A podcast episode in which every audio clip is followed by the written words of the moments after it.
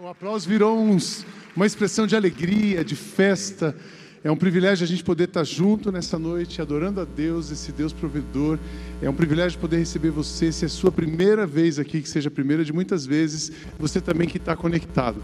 Essa semana, nosso revival começou hoje de manhã e ele vai até domingo à noite. Todas as noites nós teremos um pregador, uma mensagem, um louvor, então alimentar o nosso coração. Quero convidar você a passar a semana aqui.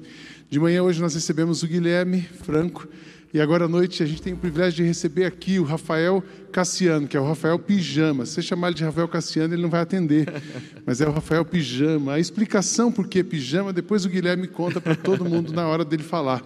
Ele esteve no Morumbi, a Dolly disse que foi uma bênção lá. E eu tenho certeza que vai ser uma bênção aqui. Que o seu coração esteja aberto para ouvir, para receber, seu ouvido aberto para ouvir, que Deus fale muito com você. Amém? Fale conosco. Vamos receber o Rafael. Uma salva de palmas. Graças a Deus. Amém. Obrigado, Cid. Boa noite, igreja. A graça e a paz do Senhor Jesus seja com vocês. Estou muito alegre, muito animado de estar aqui. É parte do que o Gui vai, pode explicar depois. Estou alegre de verdade, né? É que quando às vezes eu estou triste, eu estou assim, quando eu estou alegre, eu também estou assim, mas por dentro eu estou muito alegre, tá bom? Como diz o pastor Ziel, que vocês conhecem bem, é, isso chama teologia patoral, que por cima você está assim tranquilo e por dentro você está batendo os pezinhos dentro d'água, né? Mas para mim é uma alegria estar aqui. Sidney, muito obrigado pela hospitalidade. E a gente já queria ter vindo aqui antes, infelizmente não tinha dado certo e agora é uma alegria estar aqui. Obrigado mesmo pelo tratamento. Vocês inspiram a gente, vocês saibam disso como igreja. Talvez você que está aí mais distante dos acontecimentos né, cotidianos. Essa é uma igreja que inspira igrejas no Brasil todo. Eu conheço amigos em Recife que admiram e acompanham e são mentoriados né, por pastores dessa igreja. Eu conheço pastores ah, em Campo Mourão, como o Diego, que vai estar aqui, enfim, tantos outros irmãos. O próprio Daniel, meu amigo querido, que veio lá de Santo André para estar com a gente, porque o reino de Deus também é um reino de amigos e vale esse esforço, como o Guilherme compartilhou hoje pela manhã. Se você não viu ainda né, a transmissão, vai lá, vale muito a pena. Hoje à tarde eu fui ministrado pelo pastor Guilherme, né, fui lá querer conferir aquilo que Deus tinha compartilhado através da vida dele. E ele falou ali daquele cenário, né, onde os amigos descem o amigo paralítico e Jesus opera um milagre na vida daquela pessoa. E a amizade tem desse esforço, então é um esforço para a gente estar junto. E eu louvo a Deus pela vida do Sidney, da Cátia, sua casa, também os outros pastores que sempre nos recebem muito bem aqui, Fernando, Fabiano, e eu esqueci o nome dos demais, mas enfim, é, sabem o que, que eu estou falando. Fui muito bem recebido lá pela Dolly pela manhã, uma igreja muito acolhedora ali no Morumbi.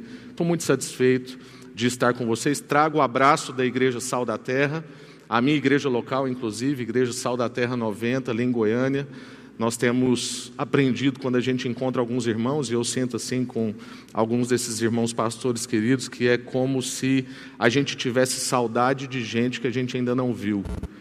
Porque no reino de Deus existe essa dinâmica. Como a gente tem um só espírito, tem gente que a gente conhece e a gente fala assim, gente, que saudade dessa pessoa mesmo antes de eu conhecê-la. E é tão bom a gente estar junto. E alguns pastores lá de Goiânia falaram assim: Rafa, transmite a nossa saudade para aquela parte da família que a gente ainda não conhece, mas é família, porque o Espírito faz isso conosco. Amém?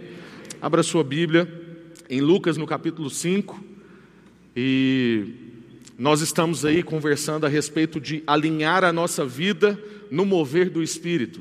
Eu fui abençoado também por algumas ministrações que vocês já receberam aqui, do pastor Sidney, do pastor Fernando, do pastor McCord, acho que é assim que fala, e até vi a, a, a, história, né, que parece que é uma história recorrente aqui entre vocês, né, Deus te ama e o Sidney tem um plano para a sua vida, ah, e tenho sido abençoado mesmo por essa, por essa percepção de que precisamos alinhar a nossa vida para onde o Espírito soprar, o sopro do Senhor, assim a nossa vida conduzir, não com base nos nossos próprios planos, naquilo que a nossa própria ideia ou as nossas competências conseguem conceber, mas naquilo que Deus quer fazer comigo e com você.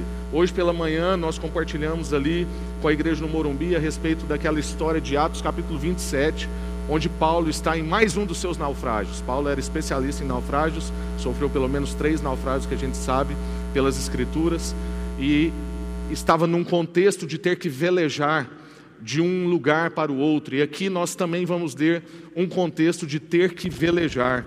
Ah, uma história muito conhecida, mas eu gostaria que você estivesse aberto para receber aquilo que Deus colocou no meu coração e que eu creio que é para nós nesse momento, nesse dia, para essa hora. E a palavra do Senhor vai dizer então, Lucas capítulo 5, verso 1 ao verso 11: Estando Jesus à beira do lago de Genezaré, grandes multidões se apertavam em volta dele para ouvir a palavra de Deus. Ele notou que junto à praia haviam dois barcos vazios, deixados por pescadores que lavavam as suas redes. Entrou num dos barcos e pediu a Simão, seu dono, que afastasse um pouco da praia. Então sentou-se ali no barco e dali ensinou as multidões. Quando terminou de falar, disse a Simão: Agora vá para onde é mais profundo. Grave essa expressão, ela é importantíssima para a nossa meditação. Vá para onde é mais profundo e lance as redes para pescar. Verso 5: Simão respondeu, mestre, trabalhamos duro a noite toda e não pegamos nada. Mas por ser o Senhor quem nos pede, eu vou lançar as redes novamente. Dessa vez as redes ficaram cheias de peixe e, a, e começaram a se rasgar. Então pediram ajuda aos companheiros do outro barco, e logo os dois barcos estavam tão cheios de peixe que quase afundaram. Verso 8: Quando Simão Pedro se deu conta do que havia acontecido, caiu de joelhos diante de Jesus e disse: Por favor, Senhor, afaste-se de mim, porque eu sou um homem pecador. Pois ele e os seus companheiros ficaram espantados com a quantidade de peixe que haviam pescado, assim como seus sócios Tiago e João, filhos de Zebedeu. Jesus respondeu a Simão: Não tenha medo, de agora em diante você será pescador de gente. E assim que chegaram à praia, deixaram tudo e seguiram a Jesus. Amém. Vamos orar. Senhor, muito obrigado pela Sua palavra, muito obrigado pela Sua presença nesse lugar. A Sua presença vale mais do que a vida, como disse o salmista. Nós carecemos da Sua presença, se não for o Senhor, não há o que ser dito, não há o que ser feito, não há inteligência, não há articulação, não há apresentação, não há nada que faça o que só o Espírito Santo do Senhor pode fazer. Convencer pessoas, transformar pessoas, alcançar pessoas e nos levar para uma vida mais profunda. Por isso, ó Deus, sopra sobre nós. Nós queremos alinhar agora a nossa vida no mover do Senhor. Nós queremos receber do Senhor nessa noite. Abra os nossos corações, abra os nossos ouvidos, abra os nossos olhos, porque nós queremos ver o que o Senhor fez, o que o Senhor faz e o que o Senhor ainda pode fazer. Em nome de Jesus. Amém. Graças a Deus. Eu não sei como é que você entrou esse ano. Há dois anos atrás, nós não imaginávamos o que vinha pela frente, não fazíamos ideia do que, que o Senhor tinha para a nossa vida, um tempo tão desafiador, um tempo tão difícil, um tempo onde nós precisamos do milagre do Senhor, onde nós precisamos do renovo do Senhor, onde nós precisamos desse sopro que nós estamos aqui agora buscando. Mas uma questão que se põe quando eu faço essa afirmação de que nós não imaginávamos o que viria, é uma pergunta que seria: alguma vez nós soubemos? Ou a verdade é que nós sempre fomos meio soberbos e planejamos o nosso ano e achamos que nós conseguimos controlar as coisas? Talvez ao final de um ano atrás, e não ao final de dois, quando nós fomos surpreendidos com a pandemia, mas talvez ao final de um ano, um ano atrás nós fazíamos planos para então viver tudo que nós não vivemos e fazer tudo que nós não fizemos no ano anterior. Achávamos que finalmente estava passando o terror, mas aí nós somos então surpreendidos com mais um ano de pandemia. E aí, e agora? Como é que você está agora? Mais uma vez frustrado? Ou talvez você está tentando salvar coisas que estão para trás, coisas que você queria ter feito e ainda não fez, e assim como há um ano atrás você estava planejando então fazer e viver tudo que você não fez e não viveu, agora você está de novo tentando planejar fazer tudo que você não fez e não viveu no último ano. Ora, Será quando que nós vamos aprender a não confiar tanto nas nossas competências, nas nossas habilidades, na nossa força, naquilo que isso pode produzir, mas naquilo que Deus pode fazer e pode produzir na nossa vida? É claro que não é proibido planejar. A palavra de Deus diz que o homem faz planos, mas a resposta certa vem do Senhor. E essa história que nós acabamos de ler, esse episódio com Jesus, é um episódio dentro da área de competência de Pedro dentro da área de competência de João, dentro da área de competência de Tiago, homens que passaram a seguir a Jesus depois, vidas que estavam alinhadas antes dentro das suas capacidades, dentro das suas forças, dentro daquilo que eles poderiam fazer e produzir para então potencializar os seus recursos. Então eu vou pescar mais, eu vou sair de madrugada, eu vou chegar antes dos outros, eu vou me planejar, eu vou limpar as redes, eu vou preparar dentro daquilo que eu posso fazer para que então eu possa potencializar os meus recursos. Esse era o cenário, essa a vida desses discípulos. Mas o que vemos aqui é Jesus desafiando as suas competências, desafiando as suas forças, desafiando as suas capacidades. Vemos Jesus trazendo uma orientação para eles, fazendo um convite, trazendo uma direção. Vá para onde é mais profundo. Essa é a direção de Jesus para ele, e eu creio que essa é a direção para nós agora. Vá para onde é mais profundo. Vá para uma vida no espírito. Saia da obviedade.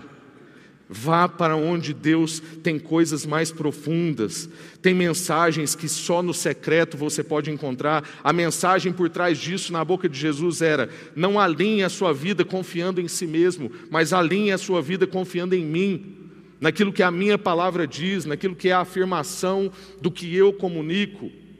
Vá para onde é mais profundo. E a gente percebe nesse texto pelo menos três coisas que eu quero passar com você brevemente. Jesus está apontando uma direção, Jesus está convidando esses discípulos para ir mais fundo em pelo menos três percepções, ir mais fundos nas suas próprias áreas de competência. Então Jesus pega a área de competência daqueles discípulos e diz: tem mais para você viver dentro disso aí mesmo que você já faz. Jesus também diz para eles: vá para onde é mais profundo experimentar algo novo porque a gente sabe que eles experimentam uma pesca nunca antes vista, algo nunca antes vivido. E vá para onde é mais profundo, para você reconhecer a mão de Deus na sua vida. É quando Pedro cai de joelhos e fala assim: Senhor, eu reconheço que o Senhor é Deus. Pelo menos essas três coisas estão bem evidentes, e é esse o convite que Jesus está fazendo para você e para mim nessa noite. Vá para onde é mais profundo, saia da obviedade, saia da superficialidade. A gente viu hoje pela manhã, quando Atos narra aquela história do naufrágio de Paulo, o texto está dizendo lá que era um tempo de clima difícil.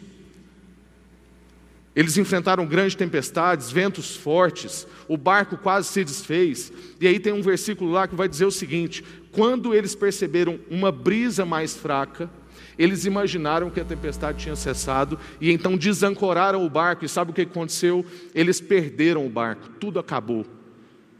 Como Deus tinha prometido, eles chegaram à beira-mar, mas eles chegaram à beira-mar em cima de tábuas.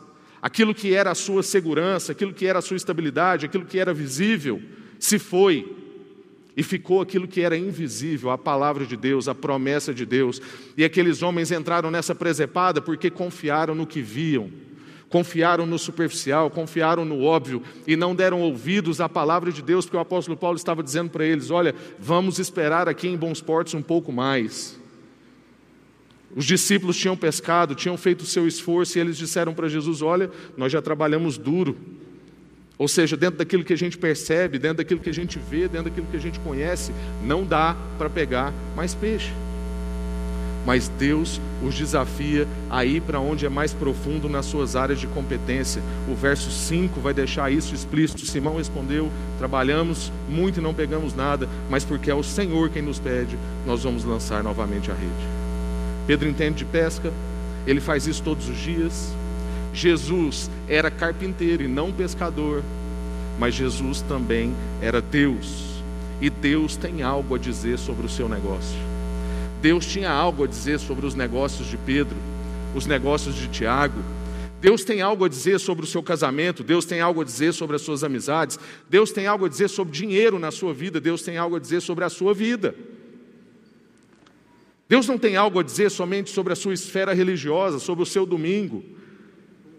Deus quer que você alinhe a sua vida no mover do Espírito, porque Ele tem algo a dizer sobre todas as áreas da sua vida. Eu me lembro agora de um irmão o irmão Cláudio, lá de Goiânia, dono de uma construtora, e o dia que ele entendeu isso, que Deus tinha algo para dizer sobre qualquer área da vida dele, ele mudou a forma de negócio dele, ele continua com uma construtora. Mas agora ele quer ouvir, ele quer alinhar a sua vida no mover do Espírito. Porque pode ser que Deus esteja mandando ele desenvolver um sistema de reaproveitamento de lixo de construção civil.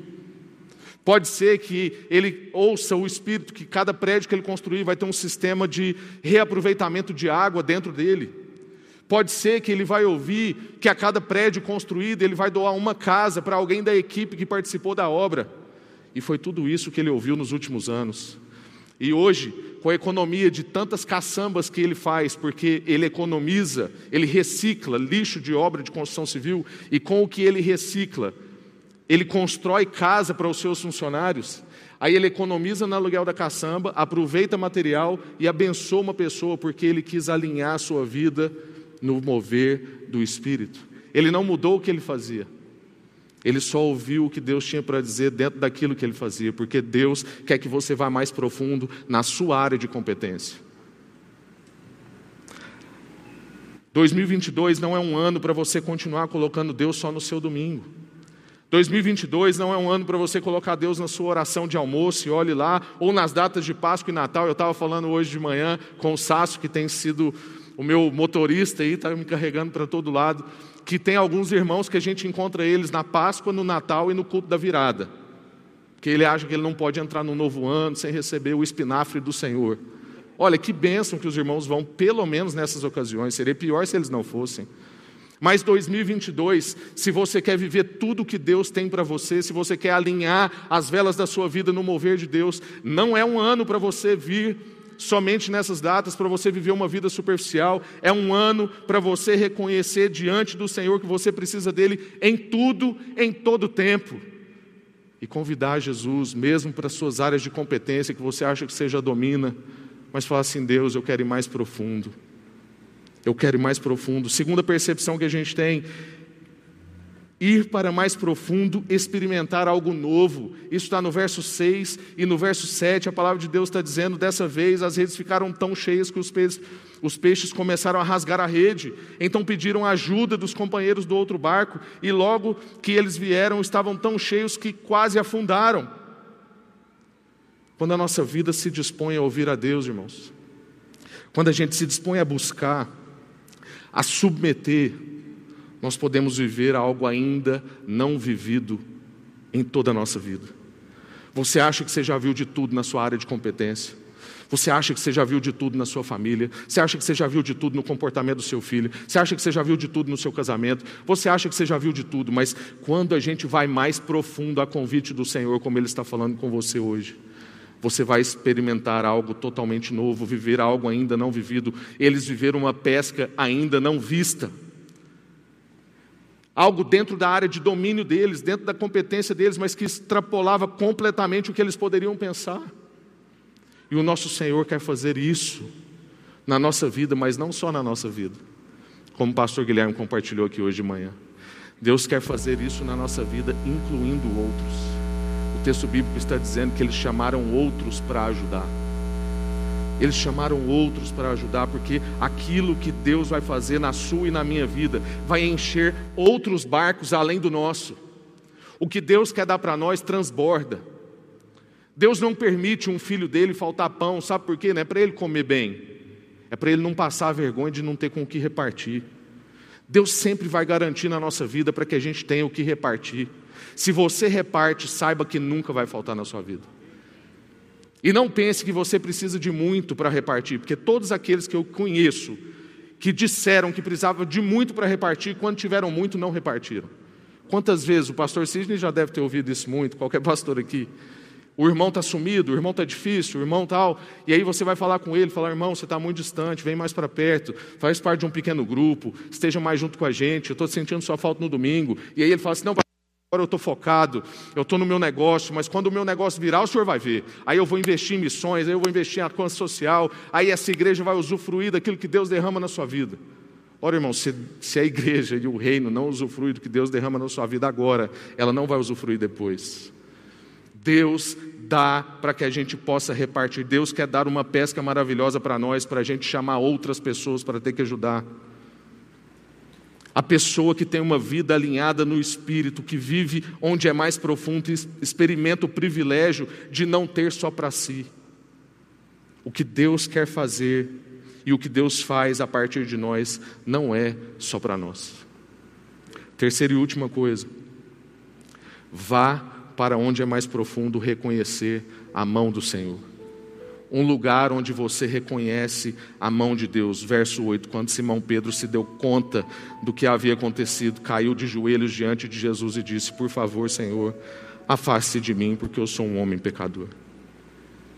Irmãos, quando nós nos damos conta desse lugar em que nós estamos, ou seja, diante do Senhor, no mover do Espírito, naquilo que Deus está fazendo, a gente cai de joelhos. Quando nós nos damos conta desse lugar em que nós estamos, cai de nós o nosso mérito, cai de nós a nossa prepotência, cai de nós a nossa arrogância, cai de nós a nossa independência, aquele desejo de autonomia. Eu preciso fazer por mim, eu preciso dar conta de mim, eu não preciso da ajuda de ninguém. Cai de nós tudo isso. Quando a gente vê o Espírito do Senhor agindo, a gente cai de joelhos e diz: Senhor, eu preciso do seu mover. Eu estou diante do Senhor, eu estou vendo o que o Senhor está fazendo, eu nunca seria capaz de produzir isso. A gente se torna um tipo de gente que Jesus diz que é o tipo de gente feliz. No seu sermão mais longo, Jesus diz: Bem-aventurados os pobres em espírito. Um pobre de espírito é alguém que reconhece a sua falência espiritual. É alguém que reconhece que se Jesus não atrair a sua atenção, você nunca vai olhar para ele. É alguém que sabe que nunca por si só buscou a Deus, mas foi Deus que te atraiu. É alguém que sabe que, mesmo que você tenha estudado e domine as suas áreas de competência, a sua capacidade não é capaz de fazer aquilo que só Deus pode fazer. Pedro reconheceu a mão de Deus e aquilo o forçou a reconhecer a sua limitação. Aquilo forçou a reconhecer a sua distância de Deus, a sua presunção. E justamente porque o milagre aconteceu dentro da área de competência de Pedro, é que ele sabia que era um milagre. Porque muitas vezes, quando coisas acontecem fora da nossa área de competência, a gente não tem noção, né? Mas quando acontece dentro de uma coisa que a gente domina, aí a gente fala assim: isso é um milagre. E todos nós temos áreas na nossa vida que a gente acha que não precisa do Senhor. É como se a gente dissesse assim: aqui eu sei mexer, aqui eu lido sozinho. Deixa o pastor, deixa o líder, deixa Deus mexer naquela área ali e eu mexo nessa área aqui. Mas o que nós estamos vendo é que Deus quer mexer em todas as áreas. E é por isso que a gente não está aqui para alinhar a vida religiosa no mover do Espírito. A gente está aqui para alinhar a vida no mover do Espírito. Porque o Espírito quer mudar seu tom de voz com a sua esposa. O seu Espírito quer mudar a sua, o Espírito quer mudar a sua resistência com o seu marido. O Espírito quer mudar a sua rebeldia com os seus pais. O Espírito quer mudar a sua língua pesada que causa separação de pessoas na empresa que você trabalha. O Espírito quer mexer na sua carência, que com essa sede de reconhecimento, fica o tempo inteiro querendo chamar a atenção das pessoas, e você é um buraco negro que ninguém dá conta de suprir. O Espírito quer que você alinhe a vida, e não só a sua vida religiosa. Nós estamos nesse novo ano e queremos entrar nesse novo ano submetendo tudo a Jesus. Reconheça a mão do Senhor. Vá para onde é mais profundo, porque no mais profundo, sabe o que vai acontecer? Você vai viver dentro de uma nova natureza. Você vai viver no mover do Espírito, e a gente vê isso no final, nos versos 10 e no verso 11, a palavra de Deus dizendo assim como sócios também ficaram impressionados. Jesus então respondeu a Simão: Não tenha medo, porque de agora em diante você será pescador de gente. Você será pescador de gente. E assim que eles chegaram à praia, eles deixaram tudo e seguiram a Jesus.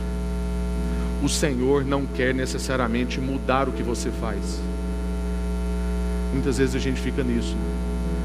Será que Deus quer mudar o que eu faço? Não necessariamente Deus quer mudar o que você faz. O que Ele quer é transformar o que você faz. São os seus olhos que vão mudar, é o seu coração que vai mudar, a sua percepção vai mudar. Você está na sala de aula e você consegue perceber um amigo ou uma amiga angustiada e você ora por ele em secreto, você não precisa dizer para ele. Ou então depois você diz: Olha, tem algo apertando no meu coração e eu tenho orado por você é transformar o que você faz e não necessariamente o que você faz. É um patrão que vai acolher melhor os seus funcionários, vai trabalhar com mais justiça, vai dar mais dignidade. É um funcionário que vai fazer além do que foi pedido, porque a palavra de Deus diz isso para nós: que aquele que conheceu o Senhor Jesus não faz igual aos outros, mas faz muito além. Não é necessariamente mudar o que você faz. Jesus não falou para Pedro: para de pescar. Jesus falou para Pedro: Eu vou te dar uma pesca que é minha. Ele mexe na natureza do que ele faz, ele corrige e orienta. E sabe o que é bom, que deixa a gente descansar, irmãos? É que isso não dá para fazer pelo esforço do braço. Ninguém dá conta de mudar a natureza, só o Senhor. Não há esforço próprio que faça isso, só o Senhor. Por isso, peça ao Senhor: Deus, mexe na minha natureza, muda a natureza das coisas que eu faço, muda a natureza da minha vida, mexe no meu casamento, mexe no meu negócio, mexe nas minhas amizades, transforma a minha natureza. Pedro não pescou mais peixes, ele pescou depois, mas não era sobre isso. O que Jesus estava falando com Pedro era sobre colocar o foco em pessoas. Então você vai deixar de fazer o que você faz, deixar de ir onde você vai? Não necessariamente. Mas você vai fazer o que você faz e ir onde você vai com o foco nas pessoas e não no que você pode ter delas, não no que você pode conquistar através delas, mas foco nelas. E o texto bíblico diz para nós que quando eles encontraram essa perspectiva, isso foi tão verdade na vida daqueles homens que eles deixaram tudo e seguiram a Jesus. Eles deixaram a maior pesca da história, eles deixaram a sua maior garantia de lucro de todos os tempos, eles deixaram os seus troféus. E eu quero te perguntar para a gente orar: o que que você tem que deixar de 2021? Que, que você já deveria ter deixado de 2019, de 2020? Porque muitas vezes a gente quer ter um encontro com Jesus, mas a gente ainda quer segurar as coisas, e Hebreus vai dizer que isso nos torna vagarosos na jornada da fé. Eu quero te convidar a ficar de pé, eu quero orar com você. Quero te chamar para ir para onde é mais profundo, sair da obviedade, sair da superficialidade.